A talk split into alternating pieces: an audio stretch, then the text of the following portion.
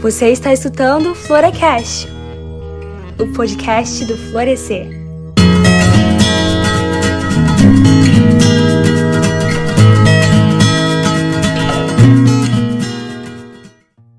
Agraciadas e favorecidas! Sejam muito bem-vindas a mais um Florecast, que é o podcast do Florescer. Eu não sei se você já nos conhece, mas o Florescer é uma iniciativa criada por mulheres para mulheres e nós temos o intuito de compartilhar a palavra do Senhor, nossos aprendizados na jornada da fé e as nossas experiências também na nossa caminhada cristã. E a gente faz tudo isso no ambiente virtual. Isso também não quer dizer que esse podcast aqui é unicamente direcionado para mulheres, tá, gente? Se você estiver escutando, você for homem, escute a gente também, taquem stream nessa lenda aqui, que vai ser benção. Vocês vão perceber aqui ao longo da nossa temporada de episódios que muitos temas que nós abordamos aqui são de conhecimento geral. Então eu quero convidar você, se você for homem, a ouvir os nossos podcasts, a nos acompanhar nas nossas redes sociais e ficarem ligadinhos também. Os nossos estudos no nosso grupo são unicamente para mulheres, mas o podcast é para todo mundo que quiser. Eu queria te convidar nesse momento para você seguir o arroba Nosso Florescer no Twitter e no Instagram e também seguir as nossas colaboradoras. Os perfis estão lá. No perfil do Nosso Florescer a gente segue todas elas. No nosso perfil do Instagram e do Twitter nós realizamos sorteios, postamos devocionais, indicações de livros e também postamos trechos dos nossos estudos compartilhados no nosso grupo de estudo.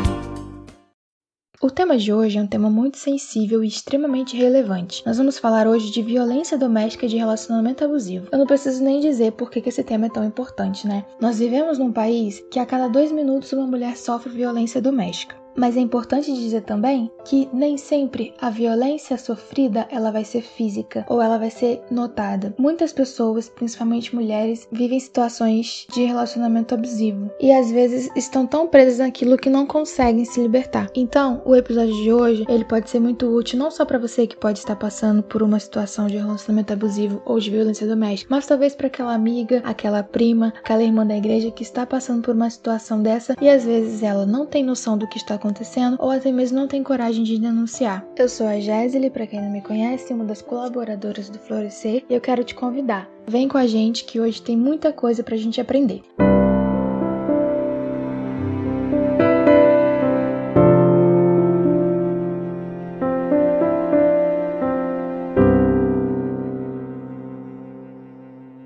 E agora a gente vai começar de fato. Eu quero já apresentar nossas convidadas ilustríssimas que estão aqui hoje, que são a Isa Vicente, Ava Santiago, pastora Laís Bessa e também as nossas colaboradoras do Florescer, Bruna Santini e Sara Fabiani. Meninas, é com vocês, podem se apresentar. Oi, eu sou a Ava Santiago, sou de Goiânia, tenho 30 anos, sou socióloga, ah, sou da Assembleia de Deus e ativista no fortalecimento da denúncia de mulheres que sofrem violência doméstica. Oi, eu sou Laís, tenho 26 anos e sou pastora metodista. Atualmente estou em Santa Maria Madalena. Oi, meu nome é Isa, moro em Macaé, sou ativista social e bacharel em Direito. Oi, meu nome é Sara, eu tenho 22 anos, eu sou de Barueri, São Paulo e eu sou mercadóloga. E eu me chamo Bruna, tenho 24 anos, Sou bacharel em Direito e sou de Goiânia. Beleza, meninas, muito obrigada por vocês estarem aqui hoje. É uma honra receber vocês. E eu queria já começar perguntando: nós temos hoje um tema muito sensível, né? um tema muito importante. O que, que é um relacionamento abusivo de fato, né? Como que a gente faz para identificar que está num relacionamento abusivo, as dificuldades para notar, assumir, né, que você está num relacionamento abusivo? Quais são os sinais que eu posso perceber se eu estiver num relacionamento abusivo? Falem pra gente.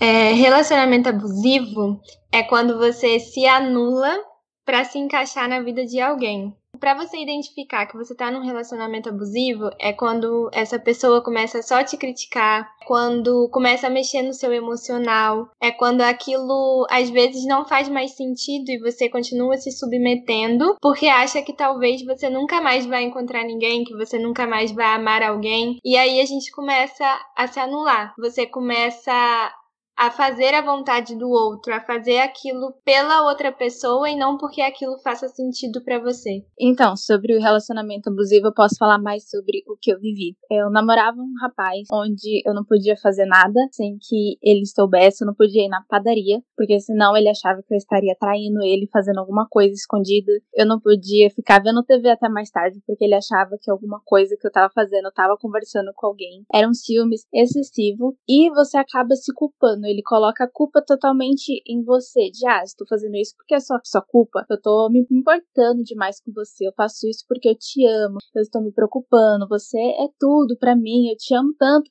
E por isso eu preciso te prender, fazer com que você não faça nada da sua vida porque é muito amor. E se você faz alguma coisa que na cabeça dele ele não gostou, ele conseguia trazer para você toda a culpa, como que eu disse. Então eu sempre me sentia péssima, culpada, eu era uma péssima namorada, eu era uma péssima pessoa, nunca conseguia fazer nada certo. Então as pessoas que às vezes estão no relacionamento abusivo, elas acabam sofrendo tudo isso porque elas acham que ah, elas são culpadas, elas que são erradas da história. E o rapaz, na verdade, ama ela demais. Ele tá fazendo tudo isso por amor, é um ciúmes excessivo, mas na verdade é preocupação. Interessante, Sara, você falar essa questão de ciúmes excessivo, porque isso também, tipo, tem raízes nessa noção e nessa crença que alguns homens têm de que a mulher é sua propriedade, né? Então eles tratam como se precisassem guardar como uma propriedade, não como uma outra pessoa. Como a Laís falou, o relacionamento abusivo faz com que você tente se encaixar na vida de alguém e não que você floresça sendo você mesma. Você perde um pouco da sua identidade. verdade,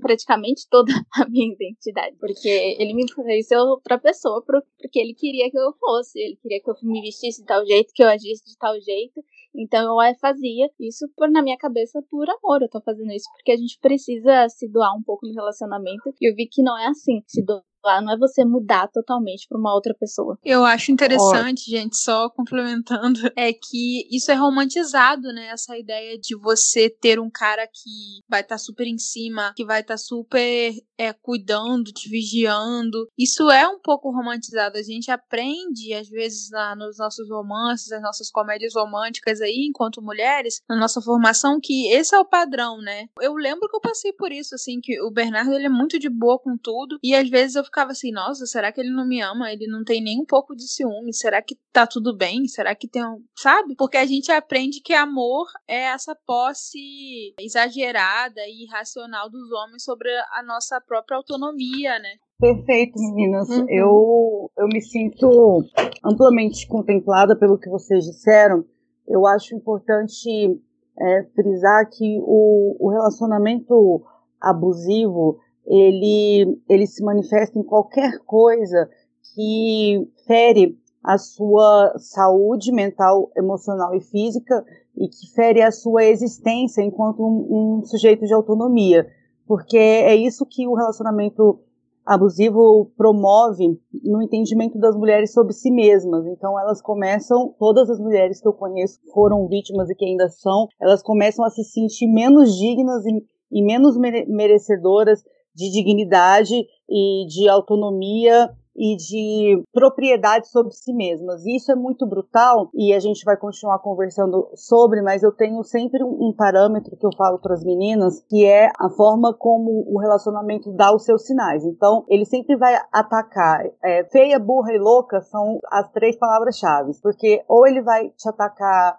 atacar a sua autoestima, atacar a sua visão de si mesma de tal forma que você se sinta tão feia é, que você é incapaz de arrumar alguém melhor do que ele. Então, quando essas, essas ofensas começam a aparecer nas suas variáveis é, mil, é, peso, tá muito gordo, tá muito magra, seu cabelo tá estranho, todas essas coisas que envolvem a estética, porque a gente já entra em qualquer relacionamento precarizado, que todas as mulheres já entram carregando mil crises, a, a crise da indústria, a crise do padrão, então é, a gente já entra com esses gatilhos aí, né? Então, quando ele ativa esses gatilhos, ele já começa a te colocar numa relação de dependência, porque você pensa, eu sou tão feia, eu sou tão incapaz, eu sou tão gorda que eu não vou conseguir arrumar alguém melhor. E aí você começa a ser grata por estar nesse relacionamento, porque você pensa, cara, esse homem ainda, isso tudo não, obviamente não consciente, mas você pensa, esse homem ainda quer ficar comigo depois de, de uhum. tanta fraqueza minha, depois de tanta incapacidade minha, sabe? E aí o burra é o estágio em que ele é, coloca em xeque a sua capacidade de entender os fatos. Porque se, como que você pode dizer que ele está exagerando, que ele está sendo grosso, que ele está sendo estúpido, que ele está sendo violento? Você é burra, você que não está entendendo que ele está cuidando de você, você que não está entendendo que ele está coberto de razão, você que não está entendendo que é assim que tem que ser. Então, o questionamento da nossa capacidade intelectual, ele é muito necessário para a manutenção de um relacionamento abusivo. Porque se você é burra demais para entender que ele é bom demais para você, então você acaba pensando, bom, é, e aí ele reforça esse entendimento e as, e as pessoas que estão ao redor da vítima acabam por reforçar também, porque ele dá sinais trocados, né? Então, às vezes, a sua mãe acha que ele é massa porque ela não convive às vezes as suas colegas pensam, ah, você nunca vai arrumar um homem tão bom como esse. E aí você vai ficando, é, ne chegando nesse estágio que é o terceiro, que é o da loucura. Por quê? Quem acredita no que doido fala? Ninguém. Então ele começa a dizer que você é louca para você mesmo começar a enxergar loucura quando você pensa que ele está sendo violento. Você fala assim, não, isso deve ser coisa da minha cabeça.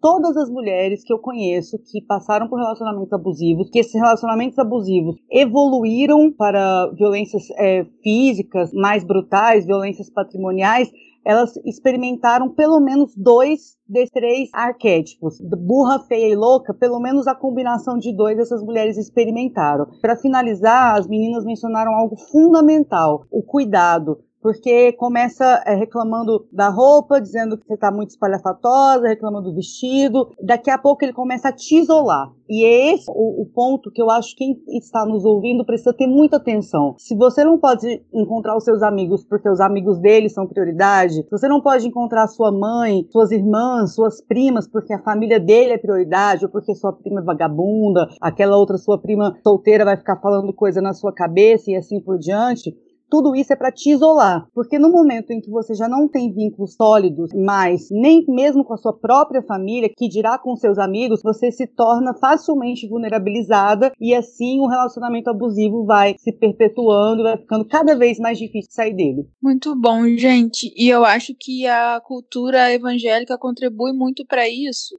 quando a gente põe o casamento no patamar de definição da nossa identidade enquanto mulher, né? A gente só é uma mulher plena quando a gente é casada, quando a gente está num relacionamento. E aí a gente vê muitas irmãs é, aprisionadas em relacionamentos na época de namoro, de noivado, extremamente problemático, com vários desses sinais que a Ava citou, mas que permanece no relacionamento porque precisa da validação do casamento para ser uma mulher de Deus e, e essas coisas, sabe? E na minha experiência de relacionamento abusivo, era bem nessa questão que eu falei no início, de se anular para se encaixar na vida de alguém eu já estava na faculdade, né, na faculdade de teologia, e eu fiz a faculdade em São Paulo. E ele queria que eu deixasse a minha faculdade presencial para fazer a faculdade à distância. E por um momento eu cheguei a achar que isso era o certo, que realmente eu tinha que deixar aquilo para poder me encaixar na vida dele. Quando você vê isso, era muito engraçado, porque os meus amigos percebiam antes de mim, mas eu achava que era coisa da cabeça deles. Eu tenho um casal de amigos e o marido dessa minha amiga, ele falava assim: Nossa, como que Laís, tão inteligente, se submete a isso, a esse relacionamento. Só que quando você tá dentro desse relacionamento, você acha que aquilo é o certo, que aquilo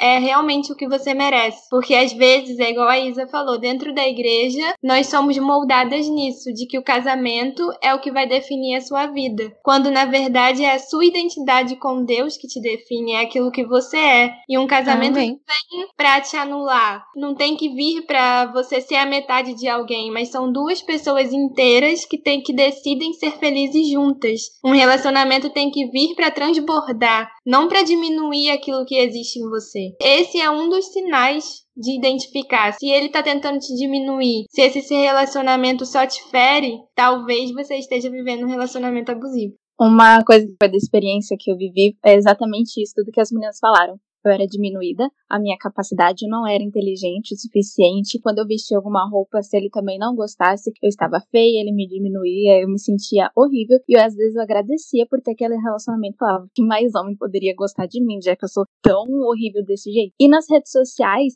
ele fazia textos assim lindos, maravilhosos. As pessoas que estavam fora falavam: Olha como esse menino te ama. Você é louca se você reclama dele. Você é louca se você tá falando que alguma coisa que ele faz não é certo. Olha só como ele te ama para todo mundo ver. Porém, as pessoas que estavam perto de mim, que via como eu ficava, como ele me tratava, se preocupavam comigo. Meus amigos de verdade falavam, Sara, foge disso, Sara. Só que novamente vinha ele na minha cabeça falar, os seus amigos que não gostam de mim, eles querem separar o amor da sua vida. Então eu achava que meus amigos também, eles não estavam sabendo o que estava acontecendo. Então é muito complicado Presta atenção também no seu pai, na sua mãe, nos seus amigos, o que eles te alertam, porque às vezes a gente fica cego nesse tipo de relacionamento. Então preste atenção nas pessoas que estão perto de verdade de você e te amam, te acompanham porque eles querem o melhor para você. Não dá para se tapar totalmente porque uma pessoa fala. Uma coisa que eu achei muito interessante que a Isa falou também é a respeito dessa romantização, né? Romantização do relacionamento abusivo. Por isso se torna tão difícil identificar que você está num relacionamento abusivo por muitas das vezes, porque a nossa cultura, é, a forma com que a música,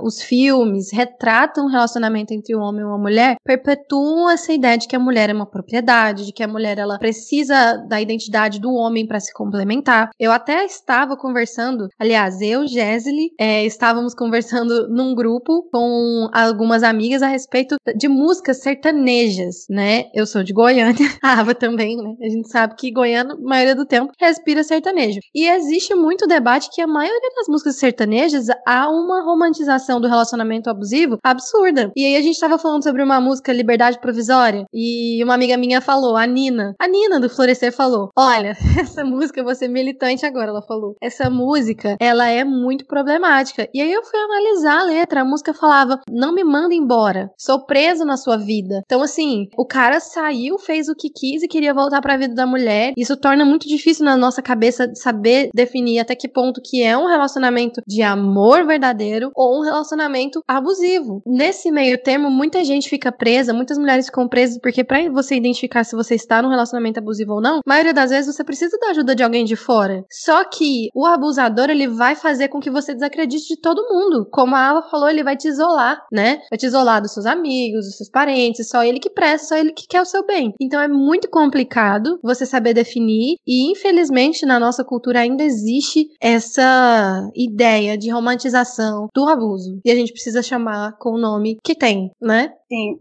meninas, eu preciso até dizer que mais do que uma romantização, eu acredito que a, a naturalização, porque embora a romantização seja muito forte, naturalizar significa dizer que a gente nasceu para isso, é uma condição natural uhum. da, nossa da, nossa existência enquanto mulher. Então eu acho que essa naturalização, é, você mencionou, Bruna, as músicas, e aqui não é fazendo uma defesa da música sertaneja, mas expandindo a responsabilidade para todos os gêneros.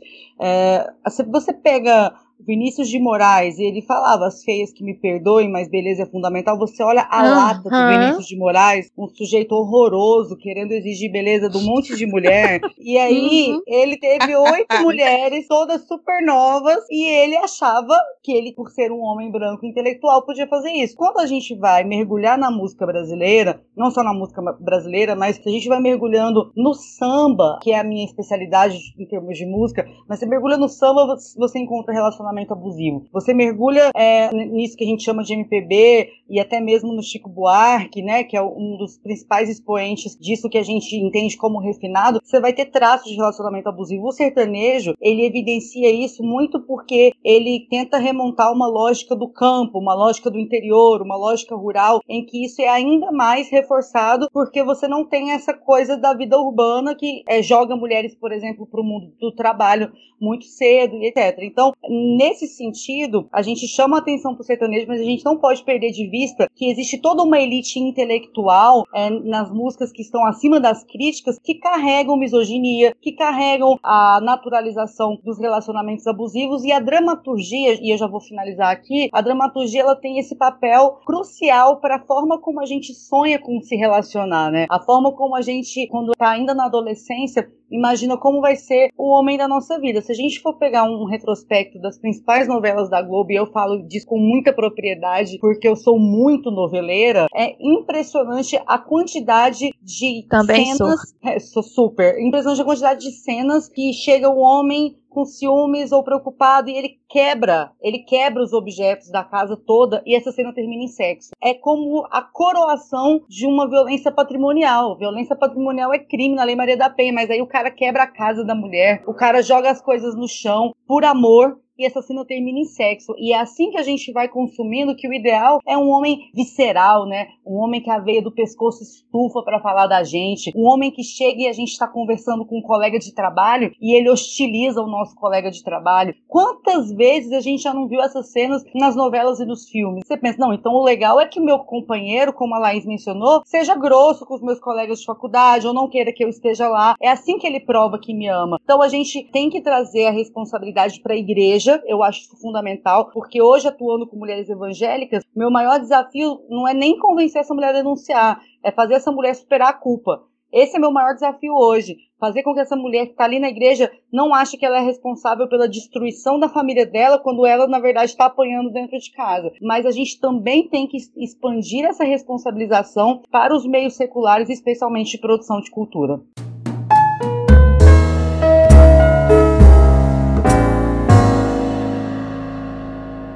Vocês falaram muito bem dessa questão da cultura do relacionamento abusivo, romantização, naturalização. A gente sabe que a sociedade que a gente vive é uma sociedade estruturalmente machista e isso reflete em todas as esferas da sociedade, inclusive na igreja. E aí a gente tem na igreja é, muitas distorções né, das escrituras para reforçar comportamentos machistas e reforçar esse pensamento de que a mulher é uma propriedade, quando fala a questão da submissão, as pessoas adoram errar é, é, a interpretação desse versículo. E aí a igreja, em alguns momentos, acaba reforçando essa prática do relacionamento abusivo, né?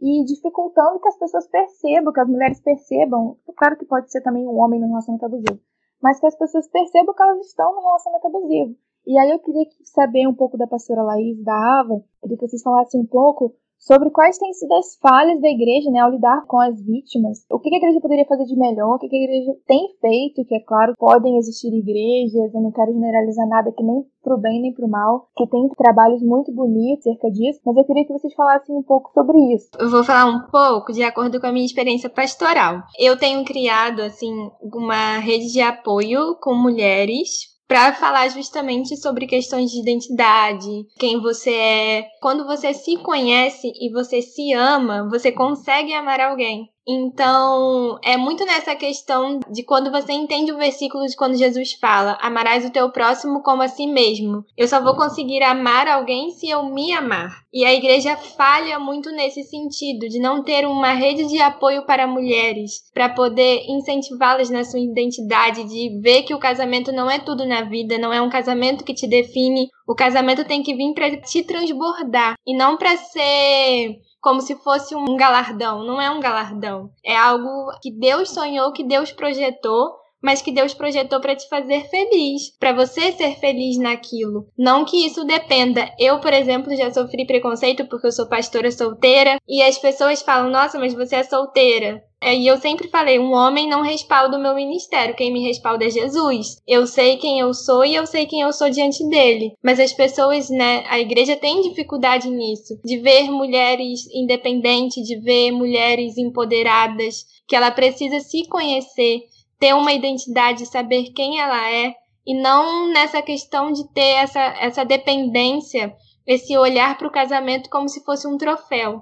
E é nisso que a igreja falha, de não ter uma rede de apoio, de você olhar para uma mulher e ajudá-la a criar uma identidade, a ver que ela, ela precisa ser feliz sozinha primeiro antes de ser feliz com alguém, de não ensinar sobre o lugar da mulher na sociedade, mas de criar preconceito com outras coisas, de quando vê uma mulher sendo pastora, por exemplo, quando na verdade Jesus deu oportunidade para mulheres. As mulheres foram pessoas importantes no ministério de Jesus, sustentavam o ministério de Jesus. Perfeito. Rapidinho, só para falar uma coisa aqui, rapidinho, Ava. Não sei se você vai falar isso, mas a questão também da, das profetadas e do você tem que orar por ele, né? Isso é muito forte. Das pessoas dentro da igreja, às vezes, reforçarem que você tem que continuar com aquela pessoa porque Deus pode transformar a vida dela. E isso é uhum. é muito bizarro, muito pesado, porque muita gente continua em relacionamento abusivo porque tem fé que aquilo ali é o plano de Deus para a vida dela e é um plano de redenção para a vida daquela pessoa que ela tá, né? Sim, Nossa. exatamente. E é uma coisa que até eu aprendi isso na terapia com a minha psicóloga, que ela fala que é, as mulheres precisam ter identificado aquilo que você não quer em um relacionamento. Quando você tem essa linha de raciocínio do que você não quer, do que não é importante para você, né, do que não vai te fazer bem, você consegue descartar muitos relacionamentos quando você tem essa linha de raciocínio. O que que eu quero? Será que essa pessoa tem aquilo que é importante para mim? Então, quando a gente olha nesse olhar de que eu preciso me valorizar para que outras pessoas me valorizem, mas isso tem que partir primeiro de mim. Olha, eu esse exemplo da profetada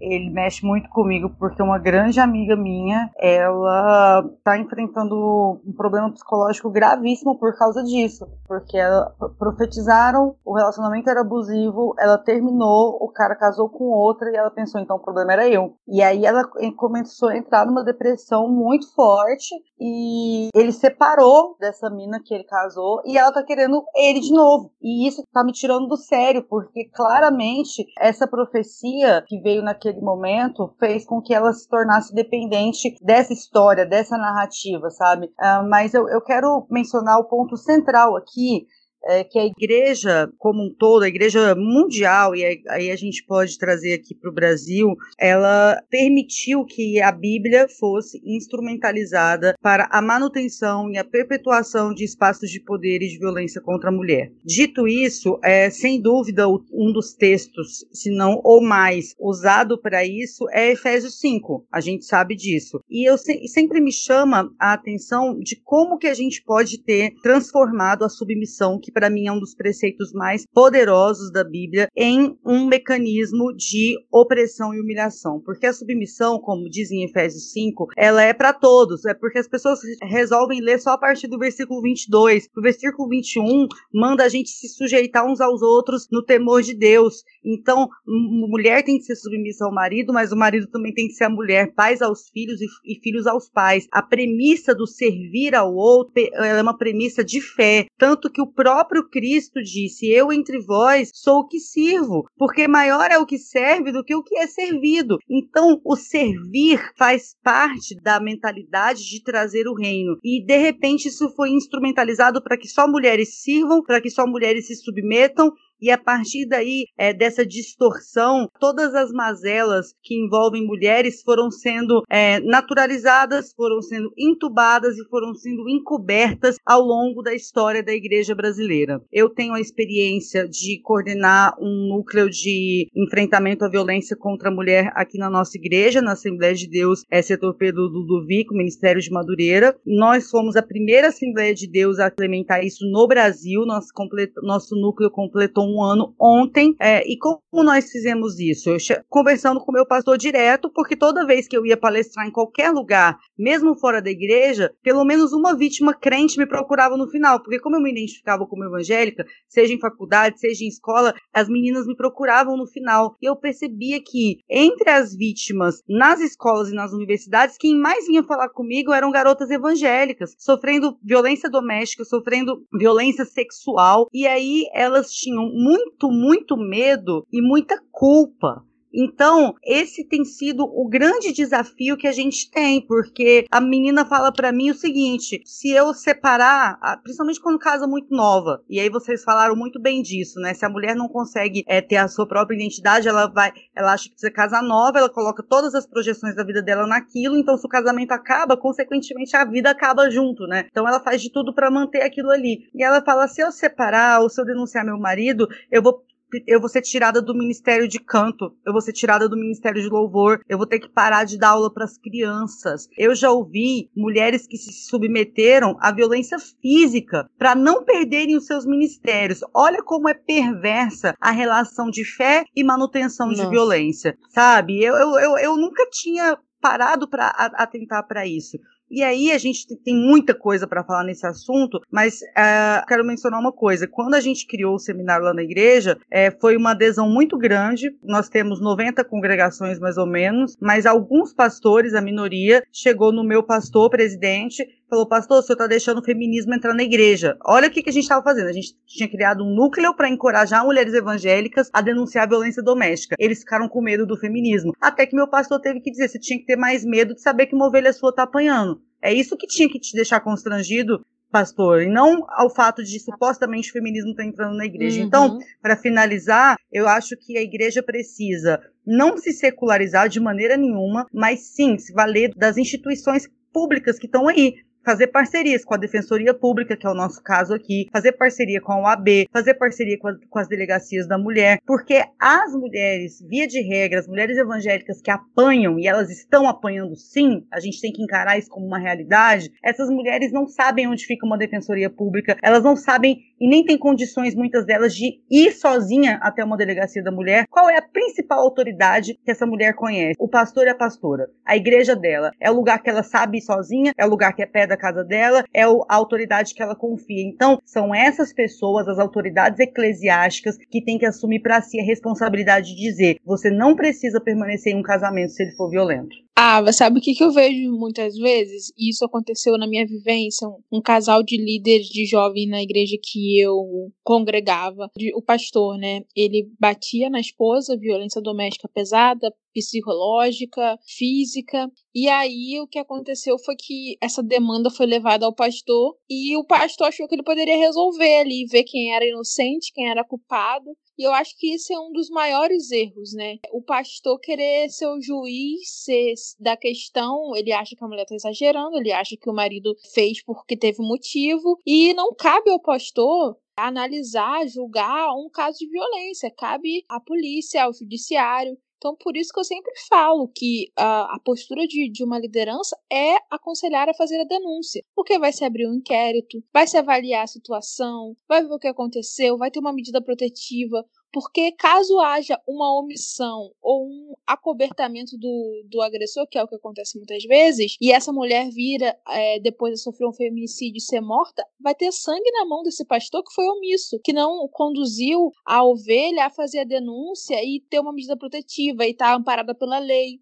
Então eu acho muito grave o meio evangélico, os pastores da liderança, acharem que eles vão resolver o problema num gabinete. Problema de violência doméstica uhum. é, não, não se resolve no gabinete, assim como assédio e outras questões. Tem que fazer a denúncia e apoiar a vítima nesse processo de denúncia. Perfeito, é só isso é, isso é fundamental para o rumo dessa conversa. Aqui nós chamamos a Defensoria Pública e a chefe do Núcleo de Proteção da Mulher foi lá ficou dois dias treinando os nossos pastores, pastoras, obreiros e obreiras, para quando chegar um caso nele, ele conduzir para os órgãos que sabem receber, que sabem cuidar. Porque o que está na alçada de um pastor e de uma pastora? A orientação enquanto ainda não há cometimento de crime. Então, olha, você está passando da ponta, aliás, você está passando do ponto, e, é, e vale ressaltar gente, que violência psicológica e violência patrimonial são crimes. Então, quando eu falo que o que está na alçada do pastor é o que ainda não é cometimento de crime, não tem como o pastorado mediar violência psicológica, porque muitos ainda entendem que é só se tiver um murro que ele precisa encaminhar para uma autoridade competente, mas não é assim. Muitas e muitas irmãs nossas estão desenvolvendo depressão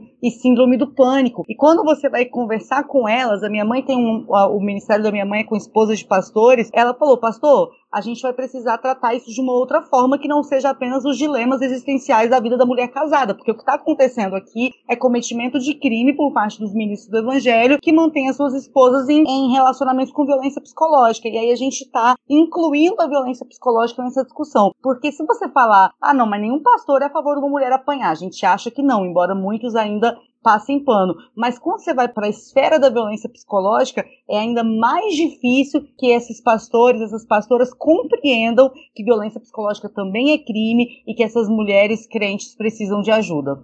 E é muito importante os pastores, líderes, as pessoas que estão à frente de uma igreja, de um ministério, terem essa sensibilidade para perceber aquilo que eu resolvo e aquilo que cabe a um advogado resolver, a um psicólogo resolver, porque nós não somos super-heróis.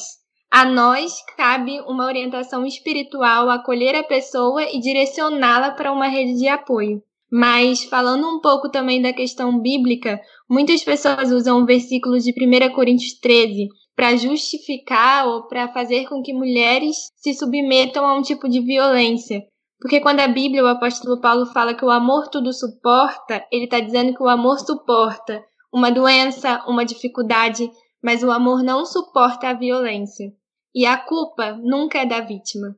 Complementando isso que a Laís falou, é muito importante os líderes estarem preparados. Porque na época eu estava meio que desviada e meu namorado, a gente estava começando a voltar para a igreja.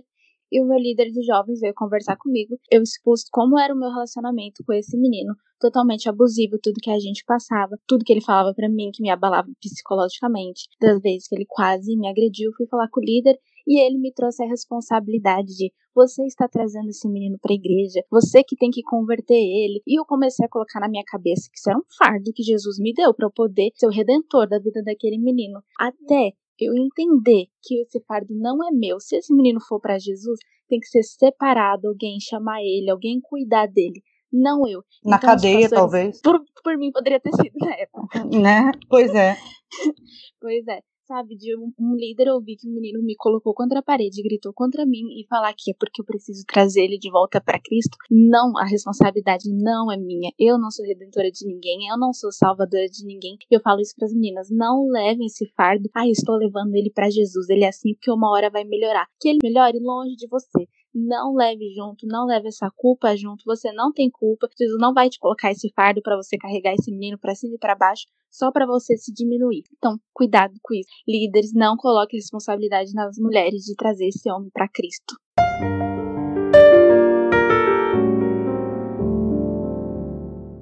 E nós começamos, né, falando sobre relacionamento abusivo e agora nas últimas falas falamos também sobre violência doméstica. A realidade é que o relacionamento abusivo ele vai evoluir para violência doméstica. Por isso é muito importante é você identificar, caso você esteja vivendo um relacionamento abusivo, ainda no namoro, ainda no noivado, se identificar e se afastar, porque eu vejo muito essa questão como a Sara falou, muitos pastores e líderes romantizando e naturalizando esse relacionamento como ah, você vai mudá-lo, ou então ele vai mudar depois que casar. Tem muitas mulheres que casam, sabem que estão no relacionamento abusivo inconscientemente, mas elas têm aquele medo, mas falam, eu vou casar e ele vai mudar. Aí casa e não vai mudar, vou ter filho e ele vai mudar. O importante é que quando você identificar, você trate. E você ser um abusador, você colocar outra pessoa num relacionamento abusivo, como estamos falando sobre a relação da igreja, é pecado, sabe? Você não está tratando a pessoa, a mulher, como ela deveria ser tratada como filha de Deus. Você está cometendo um pecado pecado aprisionando alguém no relacionamento abusivo. Então, o relacionamento abusivo, como um pecado, né, para o abusador, precisa e pode ser tratado na igreja. E eu fico um pouco triste quando a gente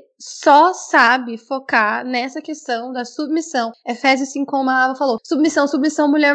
Eu acho que não existe mulher hoje dentro de uma igreja que não saiba o que é submissão. Que, enfim, a gente já ouviu falar isso demais, mas e quando nós vamos conversar sobre esses desequilíbrios? Igual nós estamos fazendo agora. Quando nós vamos conversar sobre isso, sem enfrentar acusações como a Ava enfrentou, de que estamos trazendo o feminismo para dentro da igreja. Inclusive, muitas meninas novinhas escutam o florescer 12, 13, fazem parte do Florescer, 14 anos. E essas meninas, essa nova geração que tem vindo agora, com a internet, está cada vez mais tendo acesso à internet, às discussões que acontecem, enfim. E elas estão procurando, muitas meninas procuram, escutam as, as falas feministas e tal, e veem que existem movimentos e causas sociais que estão ali para apoiar a mulher em situações de violência, como o relacionamento abusivo. E não encontrar uma resposta dentro da igreja tem frustrado muitas meninas. A Laís colocou um ponto muito importante que não é que a igreja vai tomar o papel de tudo, viu? Não é para o pastor ser um psicólogo, ser. Não. Cada coisa no seu lugar, mas é importante a gente ser justo e reconhecer que é preciso falar sobre isso para proteger as meninas, para que elas entendam a sua verdadeira identidade, para que elas fiquem é, cientes disso e não aceitem entrar num relacionamento abusivo que vai roubar é, a alegria. Isso não é de Deus, né? Um relacionamento que vai roubar a sua alegria. Relacionamentos abusivos, por exemplo, eu já recebi, eu recebo frequentemente DMs de algumas meninas é, me perguntando o que fazer. Eu não aconselho virtualmente, mas teve um caso que eu li e que me marcou, que um rapaz que estava querendo se tornar pastor antes, antes de se relacionar com a menina, eles ainda não tinham assumido o namoro, mas para assumir o um namoro, eles estavam cobrando uma postura da menina de pastora, porque ele tinha certeza que esse era o ministério dele, ser pastor. Então ela queria que a mulher se portasse como pastora antes. E a menina estava entrando num colapso nervoso. Por quê? Gosta da pessoa, quer agradá-la e vê que ele é o ministro do evangelho, poxa, ele vai ser um pastor. Quero entrar nesse relacionamento, mas a cobrança em cima dela estava tão excessiva que ela surtou e ela não estava aguentando mais. Ela não estava aguentando mais e ela precisava entender que aquilo não é culpa dela. E eu fiquei impressionada na época em perceber como que o relacionamento abusivo pode acontecer por algo tão é, curioso. O cara estava usando do seu futuro ministério para oprimir a mulher. E isso é muito sério. Por isso a gente precisa conversar sobre essas coisas. Tem uma, um ponto, é, Bruna, que é muito bizarro, que é a chantagem que fazem sobre a mulher dela acabar com o ministério do marido. A gente até conversou sobre isso. Então, assim, quantas vítimas eu já não atendi que falaram o seguinte: eu demorei cinco anos, eu demorei dez anos para denunciar, porque eu tinha medo de acabar com o ministério do meu marido, porque meu marido é pastor, porque meu marido é presbítero. Só que uma coisa que é fundamental para as meninas que estão nos ouvindo é o seguinte seguinte: se um homem, seja ele quem for, é violento com você e é abusivo com você, não é você que está acabando com a carreira dele, com a reputação dele, com o ministério dele, é ele mesmo. Então, nunca é a pessoa que denuncia que está acabando com a vida do outro, mas é a pessoa que cometeu esse delito que acabou com a própria reputação. Então, a gente precisa, e os pastores e líderes precisam ter essa clareza de que se você joga para uma mulher a responsabilidade de manter o ministério de um homem violento, você ajuda a manter essa mulher em situação de violência. E a gente precisa repetir isso quantas vezes for necessário, porque sem dúvida esse é um dos maiores medos das meninas e das mulheres na igreja em relação à denúncia. E especialmente quando. Olha isso, gente quando elas ainda estão em namoros abusivos, quando elas ainda não se casaram, o medo delas é o que vocês muito bem já colocaram. E se eu terminar esse namoro agora? Eu já tô há dois anos com esse sujeito. Como que eu vou novamente voltar a sonhar, voltar a querer outra coisa? Eu já tô olhando vestidos de noiva, já tô olhando o salão. Eu já ouvi meninas me dizendo isso. O cara quebrou dois celulares da garota em seis meses e ela estava em dúvida de terminar porque já tinha olhado o vestido de noiva, já tinha olhado salão de festas. Garotas, vocês conseguem ter muitas outras realizações além do casamento. O casamento, sem dúvida, é uma grande realização. Ser mãe é uma grande realização, mas existem muitas outras também que, se vocês saírem de um relacionamento abusivo, vocês podem perseguir essas outras realizações até aparecer um cara massa com quem você possa se relacionar por inteiro sem se mutilar. E eu afirmo hoje com toda certeza que Deus não quer que você esteja num relacionamento abusivo. E a gente precisa colocar isso na nossa cabeça. Deus não quer que você esteja num relacionamento abusivo. Deus não está em um relacionamento abusivo. Então, se o cara tem problema com ciúme excessivo, tem trauma, não sei o quê, que ele se trate, sabe? Para você entrar no relacionamento, você precisa estar bem, porque o relacionamento não é a pessoa vai me suprir, não, eu vou abençoar a pessoa. Se ele entra no relacionamento para te amaldiçoar, para poder acabar com a sua vida, Deus não tá nesse relacionamento. O que que você quer casando com um cara assim? Entende? É essa forma, é essa noção que a gente precisa ter, porque como a gente conversou, existe a idolatria do casamento. Infelizmente na igreja existe que a mulher precisa casar, a mulher precisa ter filho, a mulher precisa, mas calma lá. Deus quer que você case às custas da sua saúde mental, para você entrar numa depressão, para você às vezes é, pensar em suicídio. Eu estava vendo essa semana um documentário sobre a princesa Diana. Na corte real da Inglaterra, a mulher estava vivendo um relacionamento abusivo e não teve quem a ajudasse. Isso me deixou assim, meu Deus, meu Deus, olha a extensão dessa noção da mulher como posse, como objeto. A princesa Diana, ali, estava lá, com a rainha Elizabeth do lado dela, não teve quem falasse, minha filha, ó, é um relacionamento abusivo, ele não te ama, ele não te quer, enfim. Eu acho que isso é algo que a gente precisa conversar. Namoro, termina. Uma das coisas que a gente conversa aqui, a violência doméstica, o relacionamento abusivo, às vezes a gente só descobre ou pela denúncia ou com o corpo da vítima. E isso é uma frase muito forte e que alguns advogados, amigos meus, a gente conversa a respeito disso, que a gente precisa parar e entender, claro, né, que existe um processo psicológico, mental, porque muitas das vezes você tá presa, a vítima fica presa, mas a gente precisa perder o medo de terminar. Deus não está. E se a questão é desagradar a Deus, Deus não está no relacionamento abusivo. Sim, e Bruna, e a partir do momento que, por exemplo, há uma violência no namoro, ou também acontece muito, o menino tá ali namorando um mês, ele te exige uma submissão. Gente, sai fora. Submissão não, não se exige, entendeu? Sai fora eu acho que a partir do momento que nós mulheres também começarmos a não aceitar tão pouco, aceitar tantas migalhas. Eu sei que é um processo muito difícil, porque, como eu falei lá no início, a gente aprende que isso é o bom, a gente aprende que qualquer coisa, qualquer migalha, qualquer pouquinho de amor é o necessário, mas eu quero, assim, chamar quem está ouvindo, as mulheres que estão ouvindo, a uma reflexão de que você merece mais, você pode ter um relacionamento saudável e isso vai mudar também o padrão masculino, porque eles vão entender que eles precisam ser melhores para poder terem relacionamento. Mas a partir do momento que a gente continua no namoro, no noivado, aceitando dinâmicas abusivas, dinâmicas que roubam nossa identidade, que acabam com a nossa dignidade, a gente está é, nivelando por baixo. Então, por isso, eu sempre bato nessa tecla. Se não for para ser tratada bem, para ser tratada como um ser humano com, com dignidade, não entre no relacionamento. Deus não quer que você esteja num relacionamento para ser humilhada, para ser violentada. Não, não é esse o propósito de Deus para um casamento. Em Efésios 5, né, é muito usado para tratar na questão da submissão da mulher. Mas o versículo ele também continua nesse capítulo falando que é para os maridos amarem as esposas como Cristo amou e se entregou por ela. Então, é, no seu relacionamento é importante você pensar nisso. Será que ele está me amando como Cristo me ama? Será que é nessa mesmo relacionamento de respeito, de entrega? Porque o relacionamento tem que ser recíproco, tem que ter uma troca. Então é muito importante você pensar nisso e pensar que Deus te criou para viver um plano perfeito, um propósito perfeito. E se isso não tá te fazendo feliz, sai. Deus vai fazer com que você encontre alguém que te faça feliz, para você ser feliz. E é importante também você pensar que você não tem que aceitar nada menos do que você merece.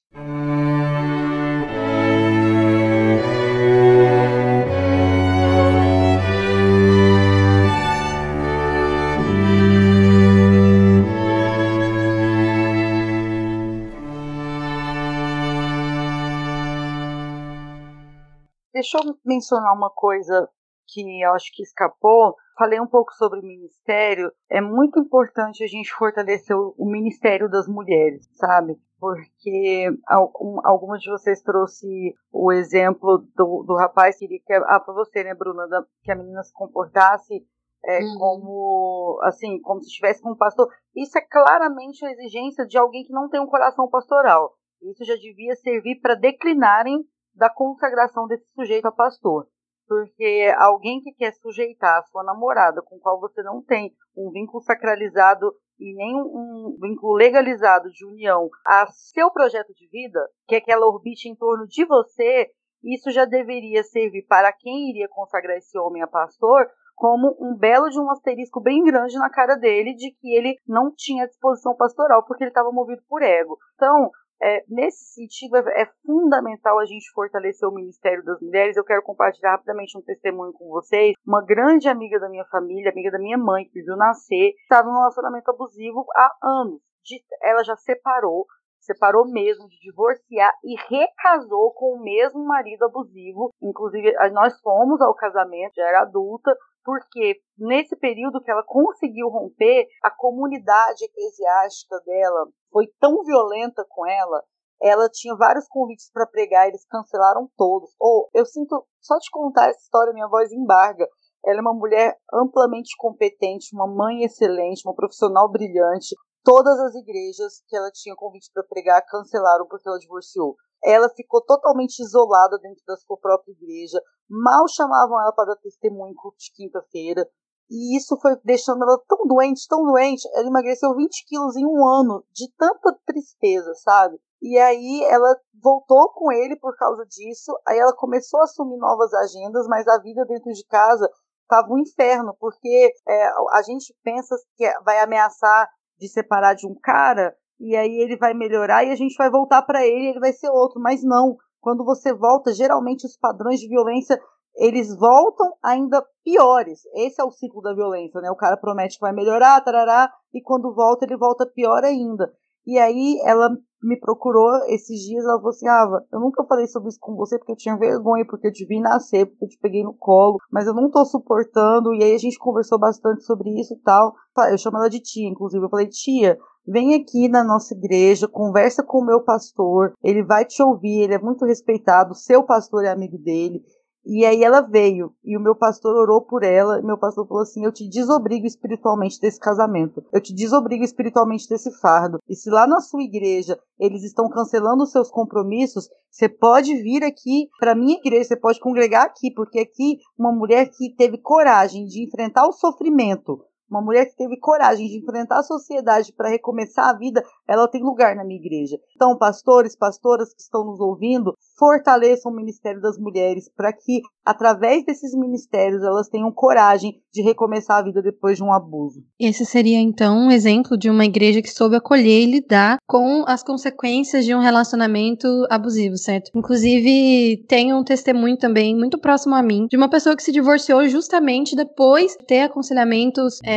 pastorais, de conversar com o pastor. Ela estava vivendo num, num relacionamento abusivo dentro do casamento e o próprio pastor é, na verdade, apóstolo foi e falou: olha, você vai ter que se divorciar, porque ou você se divorcia ou você pode morrer. E nesse caso, nessa situação, essa igreja apoiou a mulher, enfim, é uma igreja que também disponibiliza ajuda psicológica gratuita. E eu acho muito interessante quando a igreja faz o que pode inclusive disponibilizando, né, fazendo convênios, é, tendo ajuda psicológica gratuita. Né, nesse sentido, é muito importante e depois de passar por uma terapia por um tempo e junto com o aconselhamento pastoral, essa mulher teve a coragem de divorciar. Se não tivesse divorciado, possivelmente hoje estaria morta. Depois de várias agressões, estupro, enfim. Isso é muito delicado. Delicado porque nós vamos entrar agora também nessa questão do, da violência doméstica, que é um pouco mais profundo do que o relacionamento abusivo, porque a violência doméstica pressupõe que há um vínculo matrimonial. E você falar sobre violência doméstica é mais complicado justamente porque há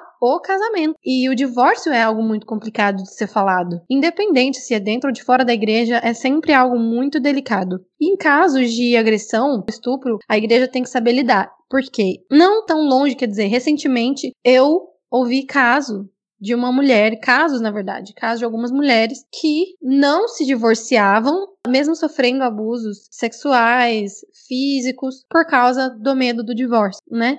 E nós falaremos sobre isso.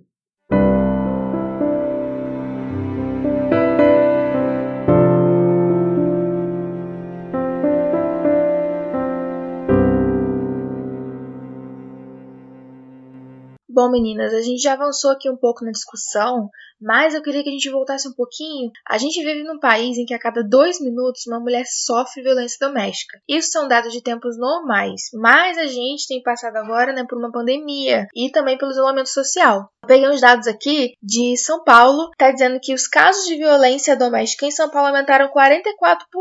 E aí tem uma informação até um pouco intrigante aqui de que os números de BO têm diminuído, né, porque as mulheres não estão podendo sair para poder fazer as denúncias por conta do isolamento, mas que as denúncias ao 190 têm aumentado. E aí eu quero jogar a primeira pergunta: quais são as modalidades de violência doméstica? Porque a gente sabe que violência doméstica é muito corrente no Brasil, mas mesmo assim muitas mulheres não têm ideia de que estão sofrendo violência doméstica porque elas acham de repente que violência doméstica necessariamente é só levar um murro na cara, né? E aí eu gostaria que vocês falassem um pouquinho sobre isso. Podem falar da Lei Maria da Penha, podem falar no juridiquês. E aí eu tenho uma outra pergunta também que vocês podem responder na sequência, a questão da lei do feminicídio, né? Porque a gente tem que falar da importância da lei do feminicídio. Muitos homens, até mesmo mulheres, têm uma resistência de entender o que é feminicídio, por que é tão importante você diferenciar feminicídio de homicídio, que eles não são sinônimos. E aí, essa é a minha segunda pergunta. Vocês podem ficar aí à vontade, quem quiser responder, quem quiser começar. Sobre o ciclo da violência, os tipos de violência, eu vou deixar as meninas entrarem mais no juridiquês da questão, que é fundamental. Às vezes a gente faz essa brincadeirinha do juridiquês, mas a gente não pode tirar a importância de dar é, os nomes certos às coisas e entender que é crime, porque senão a gente fica, ah, que coisa feia, nossa, que cara grosso, que cara escroto. Não, ele tá, dependendo do que ele tá fazendo, ele tá cometendo crime. Se a gente não chama de crime, a Isa tem essa experiência fabulosa que ela lançou, a, a hashtag Racismo é Pecado, a gente precisa entender as duas dimensões, a espiritual e a jurídica e a legal, certo? Então, só para as meninas que estão nos ouvindo compreenderem, a violência, é, você tem a, a, violência patrimonial, como eu já mencionei aqui algumas vezes, e a gente pensa que violência patrimonial é só o cara quebrar celular, co, é, cortar roupa. Tem muito homem que bota fogo em maquiagem, bota fogo em esmalte, gente.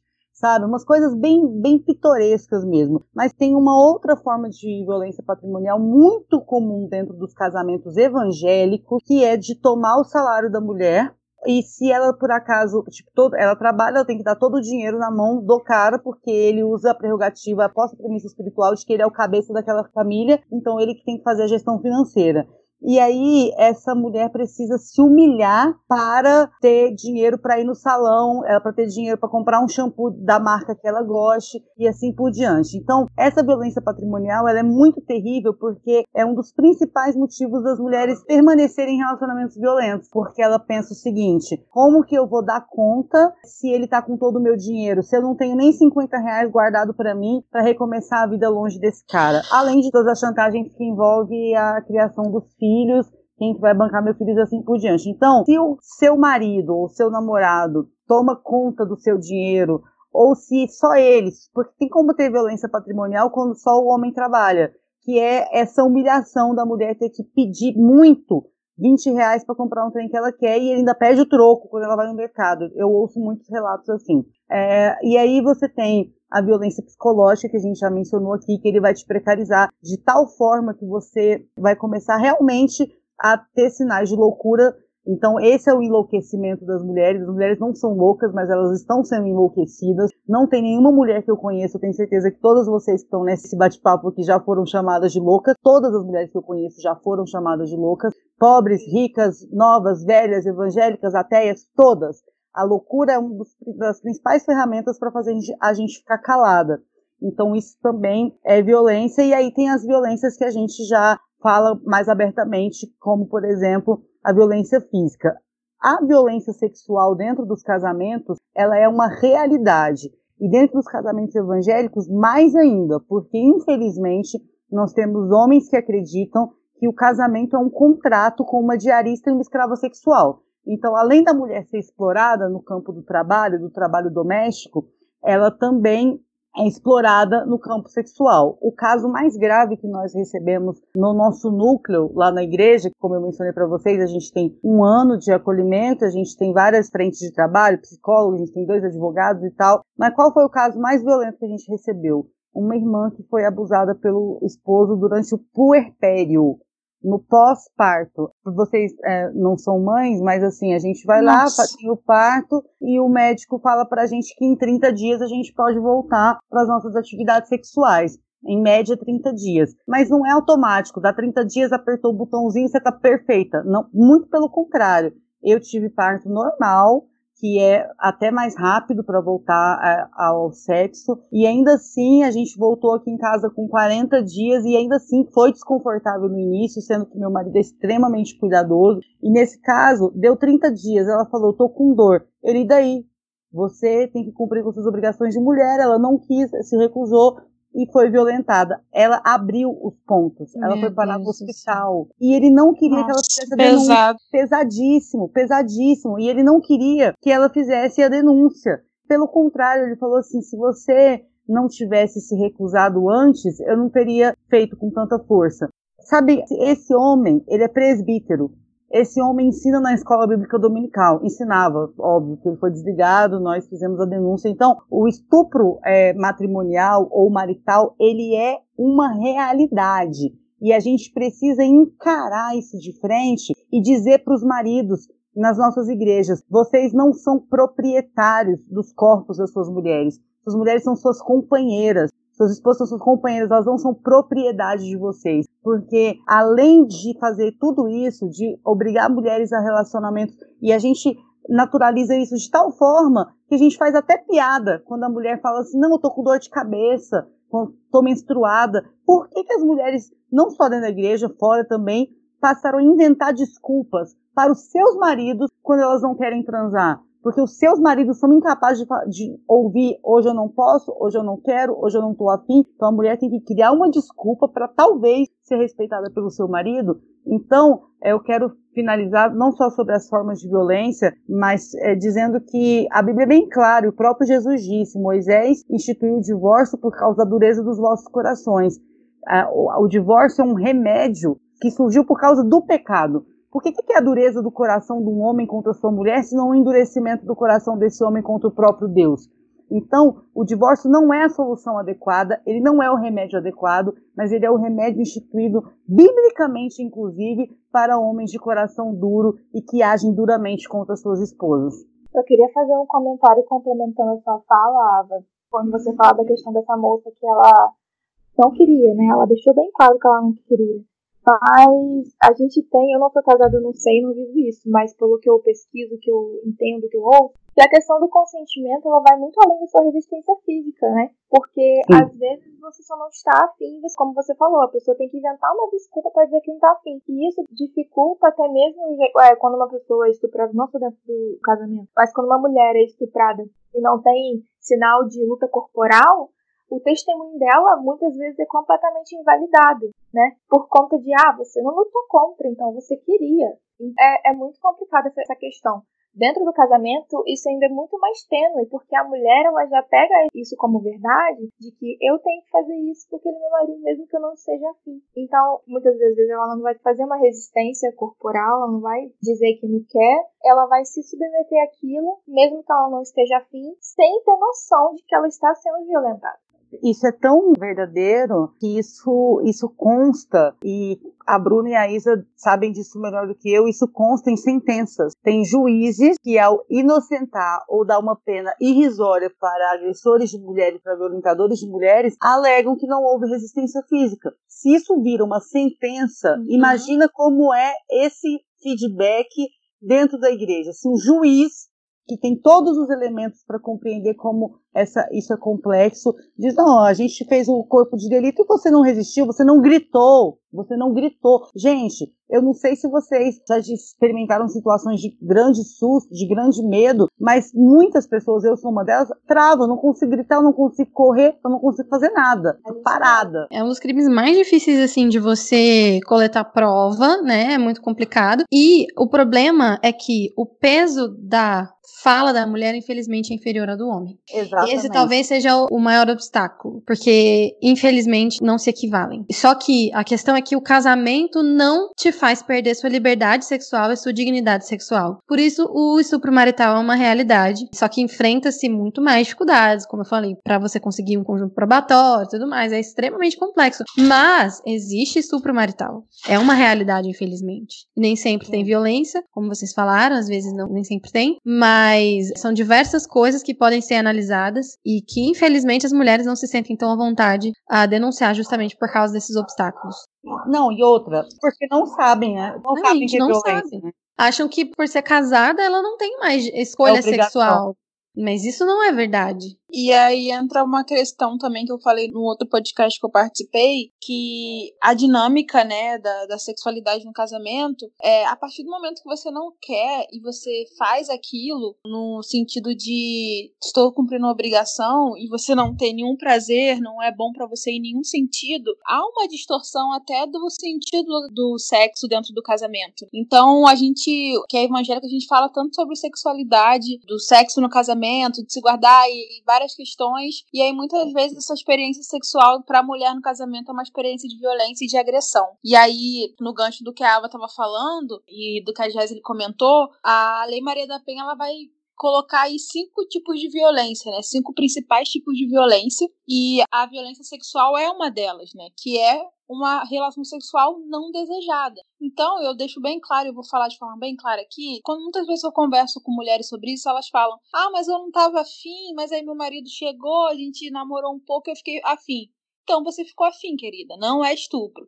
Estupro é quando você não quer, você não consentiu, você não quer fazer aquilo, você expressamente não está envolvido e você faz porque você está sendo obrigada ou está sendo pressionada até explicitamente, mas também implicitamente de forma velada. Então, se você está ali com seu esposo e você não estava muito afim, mas no andar da carruagem você ficou afim, show de bola. Mas não é isso que a gente está falando. Então, violência sexual é um tipo de violência contra a mulher, de acordo com a lei Maria da Penha. E aí é muitas vezes o assédio, o estupro, obrigar também, por exemplo, a pessoa a fazer coisas, né, que ela não queira fazer na, na relação sexual. E aí tem também a violência patrimonial, que a Ava já falou muito bem, né, entre elas a questão do confisco do salário, que é uma realidade, permissão para uso de cartão de crédito. E aí, mais uma vez, como mulher evangélica, eu digo, claro que você vai na sua dinâmica de casamento compartilhar seus gastos, conversar sobre economia com seu marido tudo mais. Eu faço isso aqui em casa. Eu e o Bernardo, a gente tem um grupo para prestar conta do que a gente está gastando, mas foi um acordo nosso. E isso não limita a minha liberdade, não limita o meu acesso ao meu salário, ao dinheiro que a gente tem em comum. Então, isso é um ponto. O outro ponto é a violência moral, que é xingamento, calúnia, difamação. Sabe quando o marido chega num lugar e fala que a esposa é porca, não faz nada em casa e começa a inventar histórias, dizer que ela tá traindo, dizer que ela tem diversos problemas de virtude que não são reais. Então isso é violência moral. E por último, o que a gente mais conhece é a violência física, né? Que agride a nossa integridade e saúde corporal. É o bater, empurrar, puxar o cabelo, dar tapa, enforcar, puxar pelo braço, ameaçar. Bernardo, fica quieto, tô gravando podcast. oh, pelo amor de Deus, edição, não tira isso. Isso esse final. Ai, falou pra caramba. E eu as mulheres, podcast. As mulheres ouvirem esse podcast, cenas como essa serão comuns. Ai, gente, calma, deixa eu voltar aqui. Vamos lá. E por uhum. último, né, tem a violência física, que é a que a gente mais ouve falar, que é quando agride, né, afeta a nossa integridade física. Então é o bater, o puxar o cabelo, soco, tudo que afeta a saúde física mesmo da mulher. Então, basicamente, são essas quatro. E também tem a psicológica, que entra muito no que a gente estava comentando sobre relacionamento abusivo, que é colocar a mulher numa gaiola emocional, diminuir a autoestima, forçar situações que gerem dano emocional. Por exemplo, proibir de visitar os parentes proibir de usar uma roupa. Tudo isso faz parte também de dinâmicas psicológicas e essa eu falo com muita propriedade porque eu vivenciei, né, um relacionamento que a maior violência doméstica era a violência psicológica. E quando a mulher saiu do relacionamento, ela até é uma mulher cristã também, ela não se sentia capaz de fazer uma prova para fazer faculdade, de fazer a prova para fazer um curso técnico, de mandar um currículo, porque o marido dela era tão violento psicologicamente que ele criou na dinâmica da na cabeça dela, na dinâmica do casamento deles, que ela não existiria, que ela não era capaz de fazer nada fora do casamento. Então são esses tipos de violências que às vezes a gente ouve e a gente acha que está muito distante, mas são coisas cotidianas, né, que alguns casos podem ser resolvidos, acredito também na resolução de conflitos fora do âmbito do Estado. Então, por exemplo, você conversar, vocês fazerem uma terapia, procurar ajuda emocional, psicológica, mas outras coisas estão num nível tão aprofundado que, como eu falei no início, tem que denunciar, gente. Perfeita.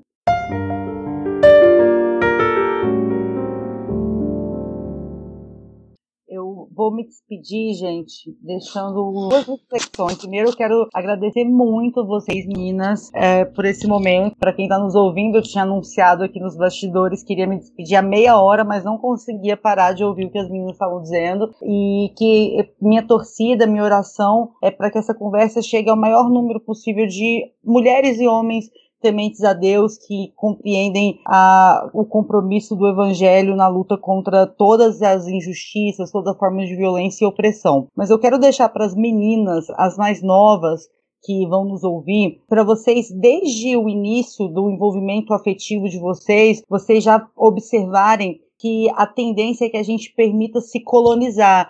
Então, uma das coisas que mais acontece nos relacionamentos, principalmente com a galera que é mais nova, assim, é o homem Acontece com mais velhos também, mas é o garoto, o cara, sumir e aparecer quando quer, mantendo você refém, como se você fosse um fast food, que ele vem, consome a sua inteligência, consome o seu bom humor, consome as suas energias emocionais, consome tudo que você tem para entregar, se sacia e some. E depois de 20 dias ele volta e você passa por tudo isso novamente. Isso é um traço que vai precarizando o psicológico, precarizando a inteligência emocional das mulheres, porque a gente começa também a entender que o lugar que a gente tem no mundo afetivo, no mundo dos relacionamentos, é o lugar de ser consumida. E a gente é muito mais do que isso. A gente tem muito poder para fechar as portas desses fast foods e não permitir que a nossa vida, que o nosso corpo, que a nossa mente sirvam de experiências pontuais para homens aventureiros que só querem nos consumir. E para as mulheres que já estão em relacionamentos mais densos, seja namoro ou casamento, nenhuma de nós está dormindo com um Dom Juan e de repente acorda com um soco na cara.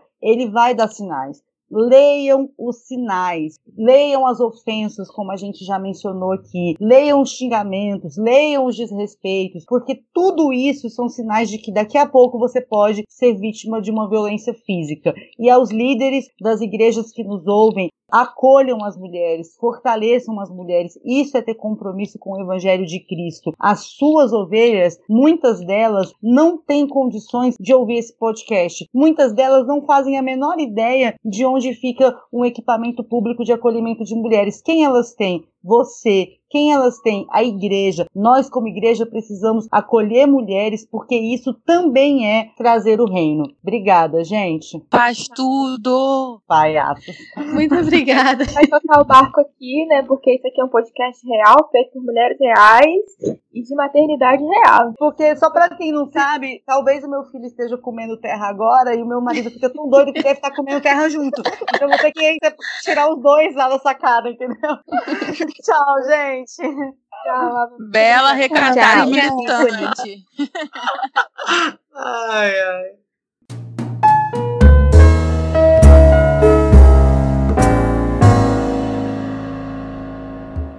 Ok, e a Jéssica também perguntou um pouco a respeito da questão jurídica, né? Por que feminicídio? Por que não só homicídio? Que é a Lei Maria da Penha? Como que a lei ajuda mulheres que são vítimas de violência doméstica? Pois bem, a Lei 11.340 de 2006, que é a lei famosa Lei Maria da Penha, é recente, né? Como vocês podem ver, faz apenas 14 anos. É uma lei que foi criada justamente para proteger mulheres, para facilitar as denúncias e para dar o suporte necessário quando as mulheres sofrem violência familiar e doméstica. Por que, que ela foi criada? Inspirada na história de Maria da Penha, que sofreu consecutivos tentativas de, de homicídio e o seu marido, no caso, que tentou matá-la de diversas formas, continuou solto. Inclusive, seu primeiro julgamento foi oito anos depois do crime cometido, imaginem. E durante todo esse tempo continuou tentando matá-la. Por que, que existe essa demora? Justamente porque para as mulheres conseguirem denunciar, para as mulheres pedirem ajuda, prestação é, jurisdicional,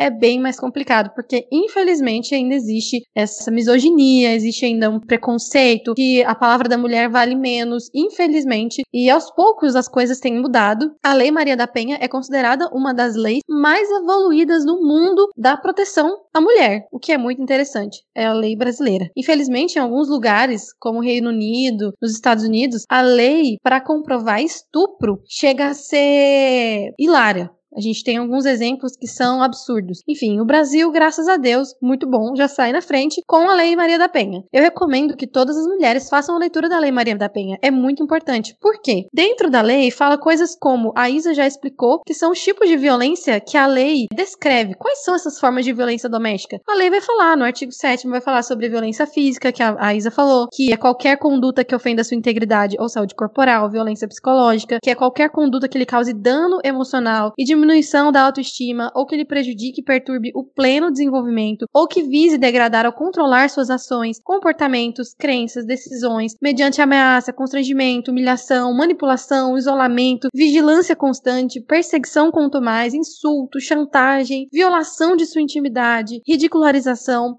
exploração e limitação do direito de ir e vir ou qualquer outro meio que lhe cause prejuízo à saúde psicológica e à autodeterminação. Então, isso é uma violência contra a mulher e psicológica. A violência sexual também, que é entendida como qualquer conduta que a constrange a presenciar, manter ou participar de relação sexual não desejada mediante intimidação, ameaça, coação ou uso da força, que a induza a comercializar ou a utilizar de qualquer modo a sua sexualidade, que a impeça de usar qualquer método contraceptivo, olha que interessante, ou que a force ao matrimônio, à gravidez, ao aborto ou à prostituição, mediante coação, chantagem, suborno ou manipulação, ou que limite ou anule o exercício de seus direitos sexuais reprodutivos. A violência patrimonial parcial, que a Ava descreveu muito bem aqui também, que é entendida como qualquer conduta que configure retenção, subtração, destruição parcial total de seus objetos. Não é só roubar dinheiro, não, gente. A Ava contou a história da mulher que teve no namoro o seu celular quebrado por duas vezes, em seis meses. Instrumentos de trabalho também, documentos pessoais, bens, valores e direitos e recursos econômicos, incluindo os destinados a satisfazer suas necessidades. E por último, a violência moral, entendida como qualquer conduta que configure calúnia, difamação ou injúria. Acusou a mulher de estar tá traindo, acusou a mulher, coisas que vão ofender sua reputação. Enfim, essas são as formas de violência que a Isa exemplificou muito bem e que estão descritas exatamente assim na Lei Maria da Penha. Então eu recomendo que leiam. Essa lei é para a proteção de todas as mulheres e foi criada justamente porque sem ela nós não teríamos tanto amparo. Agora vamos para a questão do feminicídio. Quando a lei do feminicídio foi aprovada, eu estava na faculdade, acompanhei a discussão. Muitas pessoas, principalmente homens, não entendiam por quê. Por quê? Por que essa lei? Por que agora? Qual a necessidade?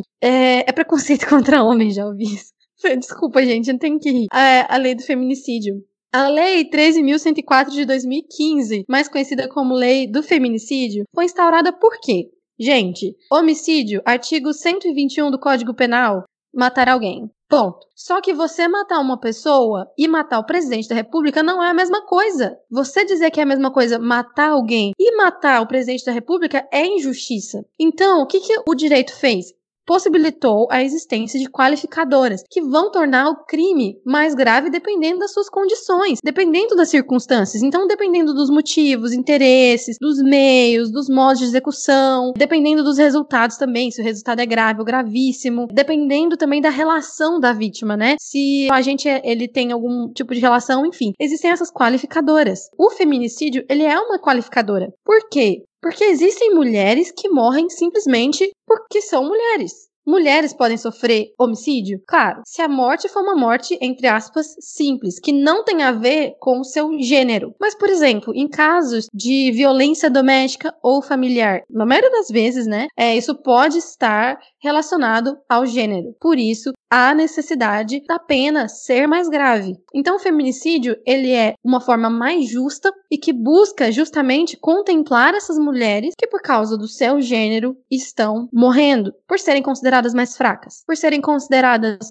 é, inferiores, por causa às vezes da desculpa entre aspas da submissão, simplesmente por ser mulher. O menosprezo, aquele desprezo pela condição feminina e a discriminação de gênero. A gente vê feminicídio nos jornais todos os dias, infelizmente eu acho interessante também a gente falar, no, no caso do feminicídio, como você colocou muito bem, matar alguém é um crime e a, o feminicídio é uma circunstância qualificadora. Então, por exemplo, a pena para o crime de homicídio é de 6 a 20 anos. E o feminicídio, como ela é uma qualificadora que vem para também educar a população. A lei, ela existe para também mostrar a gravidade. Então, por a gente ter um número muito alto de mortes de mulheres no âmbito da violência doméstica e pela situação de mulher, então a lei ela veio para isso, para educar mesmo, para dar uma pena mais grave, né? E aí a pena do feminicídio, ela começa de 12 a 30 anos, porque a gente tem muitos casos casos de mulheres que é, encerram um relacionamento e morrem. Quantas vezes a gente não viu isso no Linha Direta, no Datena? E não havia uma lei que amparasse essa situação específica, que punisse de forma mais rígida. Não é que a mera existência da lei vai acabar com o problema. Pelo contrário, desde que a lei foi criada, naturalmente começou a aparecer mais casos. Mas é importante ter essa lei porque ela também traz a discussão na sociedade da violência que ocorre pelo simples fato de você ser mulher ou querer terminar um relacionamento, estar casada e etc. Com certeza, exatamente. Essa ideia de que a mulher ela precisa aceitar um namoro, não pode terminar um casamento, isso é uma das causas mais populares do feminicídio, infelizmente, e está extremamente ligado à condição de gênero, por causa da construção social. Se a mulher não fosse uma mulher, se ela não estivesse naquele relacionamento, ela não seria morta, entende? É muito mais difícil você ouvir falar sobre mulher matando o homem porque ele não quis relacionar com ela. Então a lei contempla e traz a justiça ao tornar o feminicídio uma qualificadora. Se a mulher morrer por causa de um assalto, não é feminicídio, gente. A lei deixou tudo clarinho, tudo bem explicado, e eu creio que é algo muito necessário e uma vitória para a sociedade essa lei que foi instituída agora, tem cinco anos, 2015.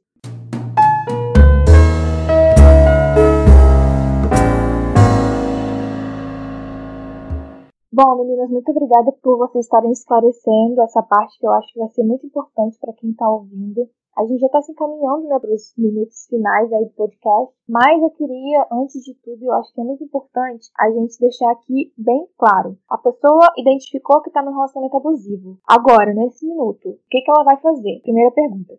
E aí eu queria também que a pastora Laís e a Sarão, se possível, que deram seus testemunhos lá no início, né? Eu adoro falar testemunho, gente. Crente adora falar essa palavra. Falasse um pouco da vida após o abuso, da violência, porque a vida continua, né, gente? É, a gente vai ter consequência, eu acredito que vai ter o trauma, mas também eu acredito que, principalmente nós que somos cristãos, nós acreditamos que Deus faz tudo novo, então a gente também, com a ajuda da igreja, com a ajuda da comunidade, a gente vai superar essas coisas. Então eu queria que vocês falassem um pouco sobre isso, tipo a vida após o abuso, a superação, as consequências, a bagagem que vocês levam. Se você tiver numa situação de violência, dentro do que a gente conversou aqui, em alguma situação que esteja ferindo a sua individualidade, a sua integridade física e psicológica, você pode procurar apoio ligue para o 180. É um número nacional ligado ao governo federal. Lá você vai ter todas as instruções do que fazer. Você também pode procurar um centro de atendimento à mulher, que geralmente tem nos municípios e é ligado à prefeitura. Também é possível você ir diretamente a uma delegacia da mulher ou não, fazer uma denúncia da sua violência. E o que eu aconselho para vocês, assim, uma dica profissional é guarde provas, guarde prints, conte sempre o que está acontecendo para uma pessoa que você confia, para que ela possa testemunhar o que você está passando e se cuide, procure ajuda e não fica sozinha não. Você não está sozinha. Existe uma rede de profissionais ligados ao governo federal, ao governo estadual e à sua cidade também, prontos para te atender e te dar toda assistência.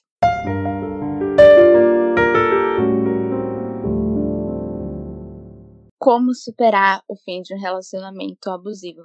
No início é um pouco difícil, porque querendo ou não, você teve um vínculo com a pessoa, até você associar que a pessoa te fez tão mal que você, na verdade, tem que querer distância dela no início, não ficar tão triste. É um pouco difícil, o término, eu sinceramente eu não lembro como que eu terminei meu relacionamento, porque a gente ia voltava, e voltava e voltava, uma hora eu vi que a gente não tava mais junto e eu tava cansada de ser feita de idiota. Então foi uma coisa que partiu de mim. No início, como eu falei, é difícil, mas sim, é força de vontade de você querer uma coisa melhor para você. Então eu comecei a me apegar muito a Cristo. Eu estava desviada nessa época, então eu mudei totalmente. Comecei a me aprofundar em leitura bíblica, me aprofundar em leitura de livros, porque eu precisava crescer espiritualmente, principalmente entender a minha identidade, descobrir quem eu era em Cristo, para eu poder me amar e fazer com que outra pessoa me amasse. Quando eu encontrasse finalmente uma outra pessoa, para ela entender quem eu sou e que ela não vai mudar o que Cristo colocou em mim, a minha identidade. Eu não podia deixar que mais nenhum cara fizesse isso comigo. Então foi um processo de primeiro eu vou me perdoar, porque eu não me perdoava no início. Eu me sentia muito burra por ter aceitado tanto tempo esse relacionamento, eu me sentia um lixo. Então foi eu aprender que eu não sou um lixo, eu não fui burra, na verdade eu era uma adolescente, eu era jovem, eu não sabia o que estava acontecendo, não tinha pessoas ao meu redor preparadas para poder falar sobre isso comigo. Então eu entendi que eu não era burra. Foi tirar tudo que o menino tinha colocado na minha cabeça. Então quanto mais eu conhecia Cristo, eu fui entendendo que eu era uma menina inteligente, que eu era bonita, que eu era digna assim de ser amada, que eu tenho que ter uma vida assim incrível. Eu não vou depender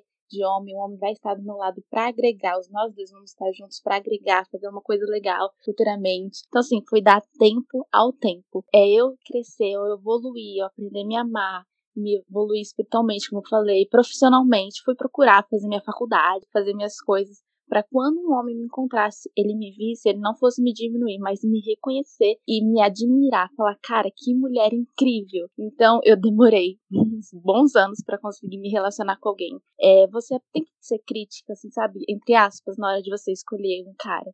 Não escolhe qualquer coisa só porque você tá carente, porque todas as suas amigas estão namorando, não tem que escolher um cara porque, ai meu Deus, eu tô velha, eu preciso casar. A gente falou sobre isso, né? Sobre casamento. Então, agora finalmente eu conheci um rapaz, estou me relacionando e eu entendi a importância de um cara que me admire, me coloque para cima, de estar tá comigo ali na fé, na caminhada da fé. Quando eu tô para baixo, ele me anima, ele me coloca para cima, ele me elogia, ele faz de tudo para me incentivar a crescer mais profissionalmente, espiritualmente. Então, ele compra livros para mim, compra tudo, me dá curso, porque ele quer que eu cresça. Então, tem alguém do seu lado que te admire, que te elogie, que te incentive sempre a crescer nunca alguém que vai te diminuir. Tem esperança depois de um relacionamento abusivo, você não vai ficar nisso para sempre. Ainda há homens bons. A gente só precisa aprender a escolher e não sair aceitando qualquer coisa pra gente, porque a gente merece muito mais. Quando eu terminei, né, o relacionamento, na verdade, ele que terminou comigo faz uns três anos. E ele terminou comigo por SMS. Não foi nem por áudio no WhatsApp, por ligação, por nada. Foi por um SMS.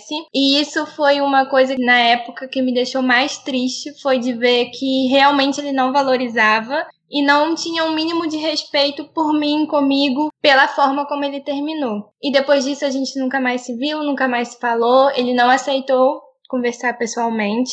Eu comecei a insistir muito da gente conversar pessoalmente e depois da minha insistência, ele conversou comigo pessoalmente, foi horrível, porque ali ele me colocou mais para baixo ainda do que eu já estava, lançando a culpa sobre mim. Como que eu consegui seguir em frente? Conversando com os meus amigos mais próximos e eles começaram a me mostrar os pontos, né, ao longo do relacionamento que eu não via. E nesse momento eu me apeguei com Deus e comecei a trazer à memória tudo aquilo que Deus tinha me prometido, todas as coisas que ele tinha falado para mim em relação ao meu ministério, em relação a mim. E uma coisa que ele que o meu ex-namorado falava muito comigo era na questão de que ia ser muito difícil casar sendo pastora mas hoje eu entendo que Deus me deu um ministério, isso foi algo que o Senhor me presenteou. Então a pessoa né, com quem eu for me relacionar no futuro, ela tem que entender que ela vai me conhecer já sendo pastora e eu não vou anular isso. Nisso eu aprendi que eu nunca devo me anular, a gente nunca deve se anular para encaixar na vida de ninguém. Quando a gente se anula, nós estamos recusando uma identidade que foi a identidade que Cristo nos deu. Então é muito importante, menina, você ter isso na sua mente, no seu coração, de que você não deve se anular para se encaixar na vida de ninguém. E como pastora, o que eu aconselho hoje às meninas que caminham comigo, que estão comigo, é que a gente nunca deve aceitar menos do que a gente merece. Deus é a pessoa que mais quer nos fazer felizes. E se nesse relacionamento você não está se sentindo feliz, se você não está se sentindo em paz, termina que Deus, ele não tem isso para você. A Bíblia fala que ele é quem sabe os pensamentos que tem ao nosso respeito, que são pensamentos de paz.